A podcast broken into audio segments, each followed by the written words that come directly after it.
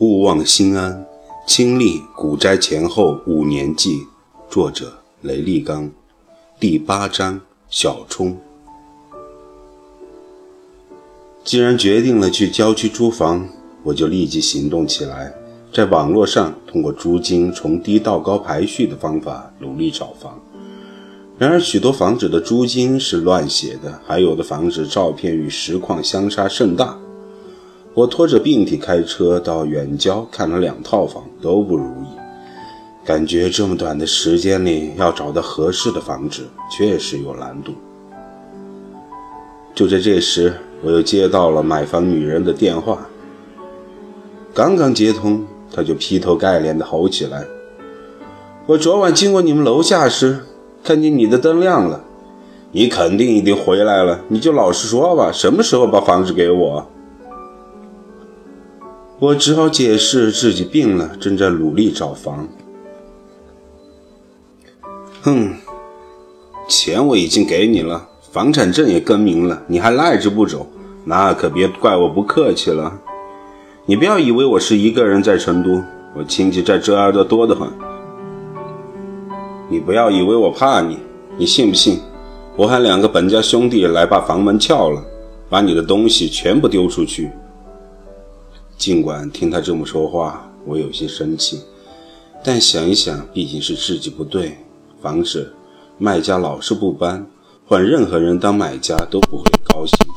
将心比心，我理解他的愤怒，于是好声好气地说：“大姐，我确实是病了。”今天带着病去找了一天房，实在没住到合适的，容我缓两天，反正你也不急这一会儿的。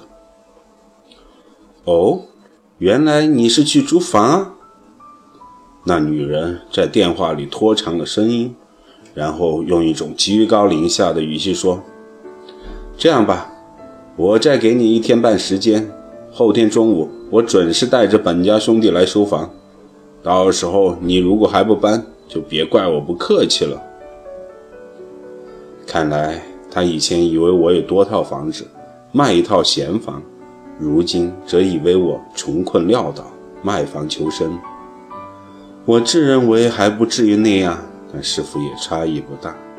不过我也懒得管他心里怎么看我，赶紧找房才是当务之急。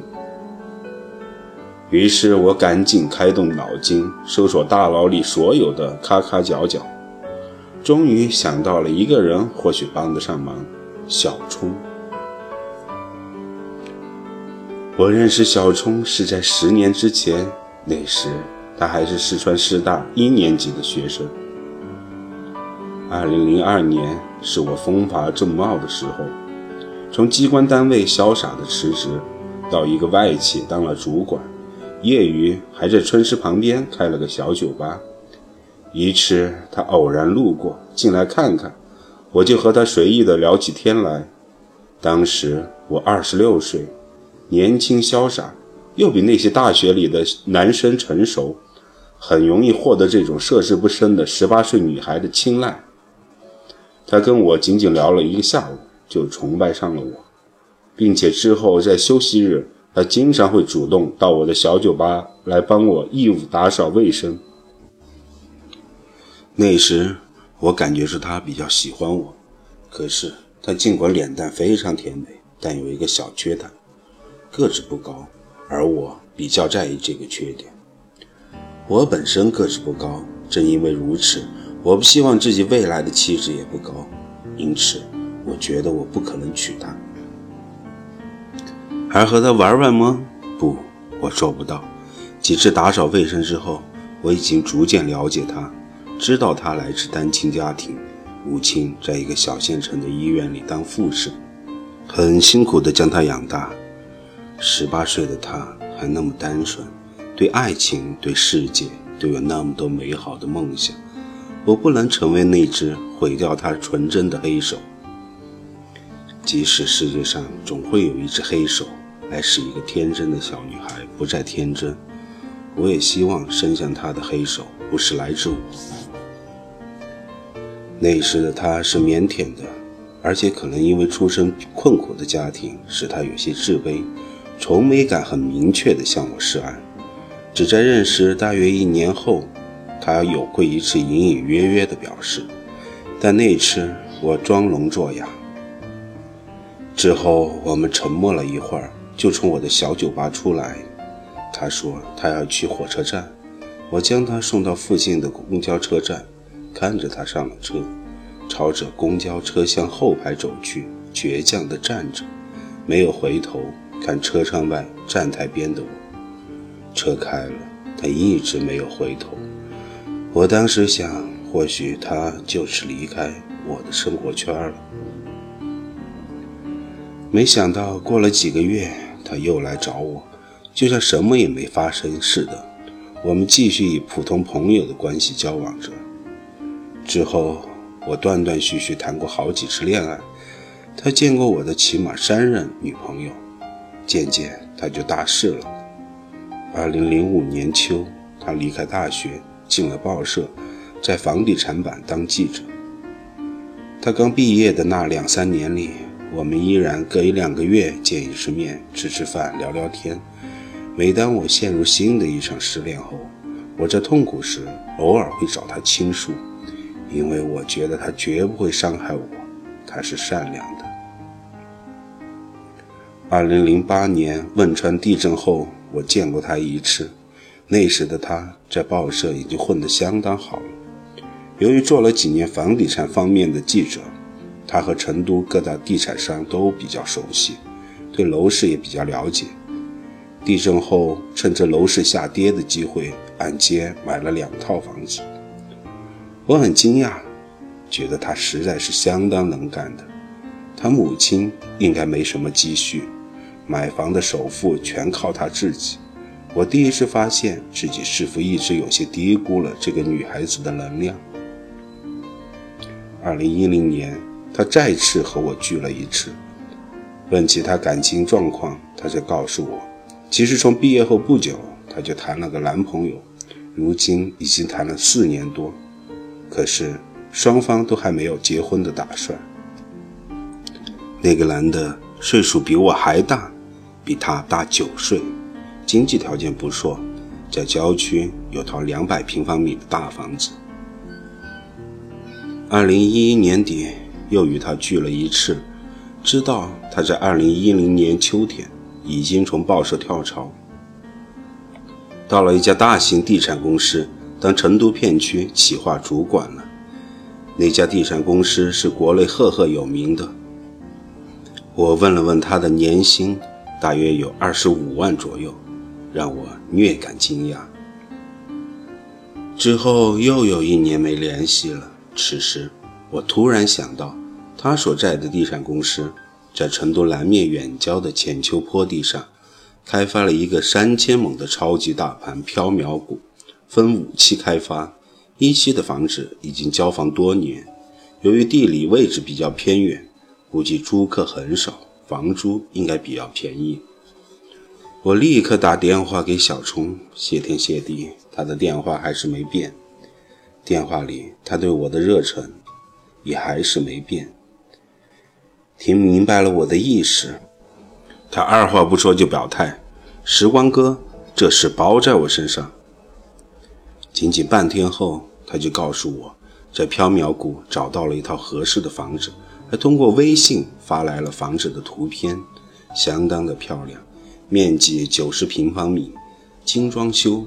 房东起初是拿来当婚房的，但后来工作调动离开了成都，于是房子就空置了，委托物管方帮忙出租。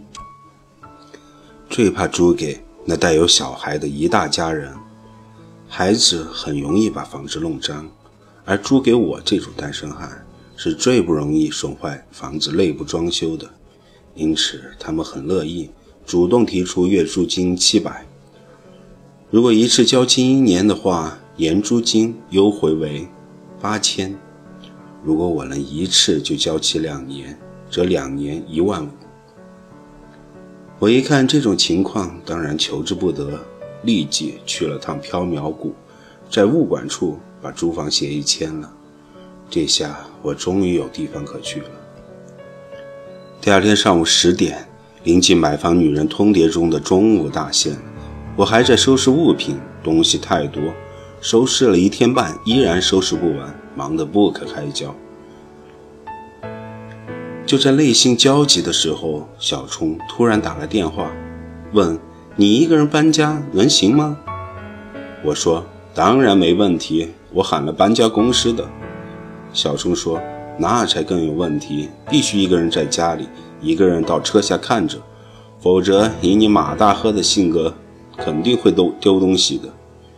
另外，你做事一向拖拖拉拉，估计你收拾不完。我今天正好休假。”中午我过来帮你吧。我本来想谢绝，但严峻的现实让我无法拒绝他，因为我确实是一个人弄得焦头烂额。本想喊个朋友来帮我打理，可是长期宅居炒股，已经使我宅到没朋友了。我这人内心充实，平时自得其乐，也不在乎有没有朋友。可是，当独自无法完成的事情出现在面前时，才发觉兵到用时方恨少。想找个朋友来帮着收拾搬家，竟然找不到合适的人。好在小冲主动来帮忙，实在是解了我的大围。中午的时候，搬家公司的人来了，小冲也来了，群策群力，不到一个小时就把全部家具和物品搬上了车。过了一小会儿，买房女人带着两个身高力壮的本家兄弟也来了。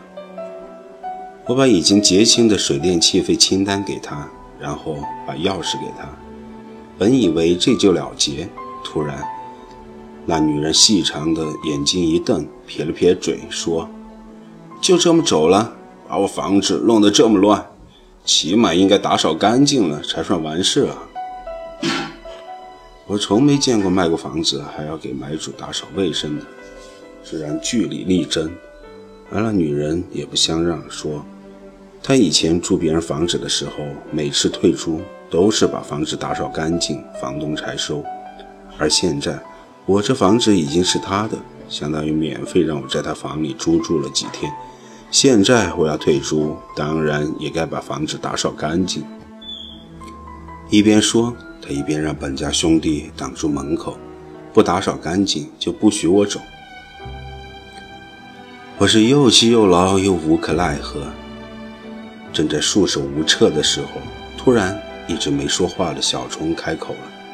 他说：“大姐，山不转水转，得饶人处且饶人。您虽然现在有两个兄弟撑腰，但他们也不可能每天都守着你吧？你要是欺人太甚。”以后你不在家的时候，就不怕我拿万能胶水把你们家的锁眼给堵住吗？哦，你有钱，锁眼堵了就换个锁芯，可是架不住我每过几天就堵一次吧，总不能一年换二十多个锁芯吧？小冲的语气很冷静，仿佛在说无关的事，淡淡的，悠悠的。这是我所不具备的气场。那个起初还气焰嚣张的女人，突然就像皮球泄气似的瘪了下来，说：“算了，你们走吧。”我们下了楼，我开着我的老爷车，在搬家货车前带路。小冲坐在我车上，沉默了好久，直到驶离城区，进入成都南郊的丘陵地带。他才轻轻地说：“时光哥，你怎么混到如今这个地步了？都是股票和期货这害人的东西给闹的。可你总是不醒悟。现在的你和以前反差好大，我从来都忘不掉第一次见你时的情景。你那时的样子那么自信，那么阳光。你那时是我的偶像。用现在的话说。”就是男神啊！我其实倒也没觉得怎么。自从全职炒股、炒期货之后，我逐渐疏离了主流的社会。由于成天和数字打交道，很少与人打交道，自然也就越来越不修边幅，从内到外都透着社会边缘人的气息。如此已经多年，我早已习惯了被一些人小瞧。说实话，我真的是无所谓，因为我在乎的人并不会小瞧我，而我不在乎的人，即使小瞧我，又有何妨？因此，我嘻嘻哈哈，半开玩笑地对小虫说：“怎么啦？让你看笑话了？”我怎么可能看你的笑话？小虫说：“我只是，只是有些心疼。”我没有说话，在那一刻，我的心突然也微微的疼了一下。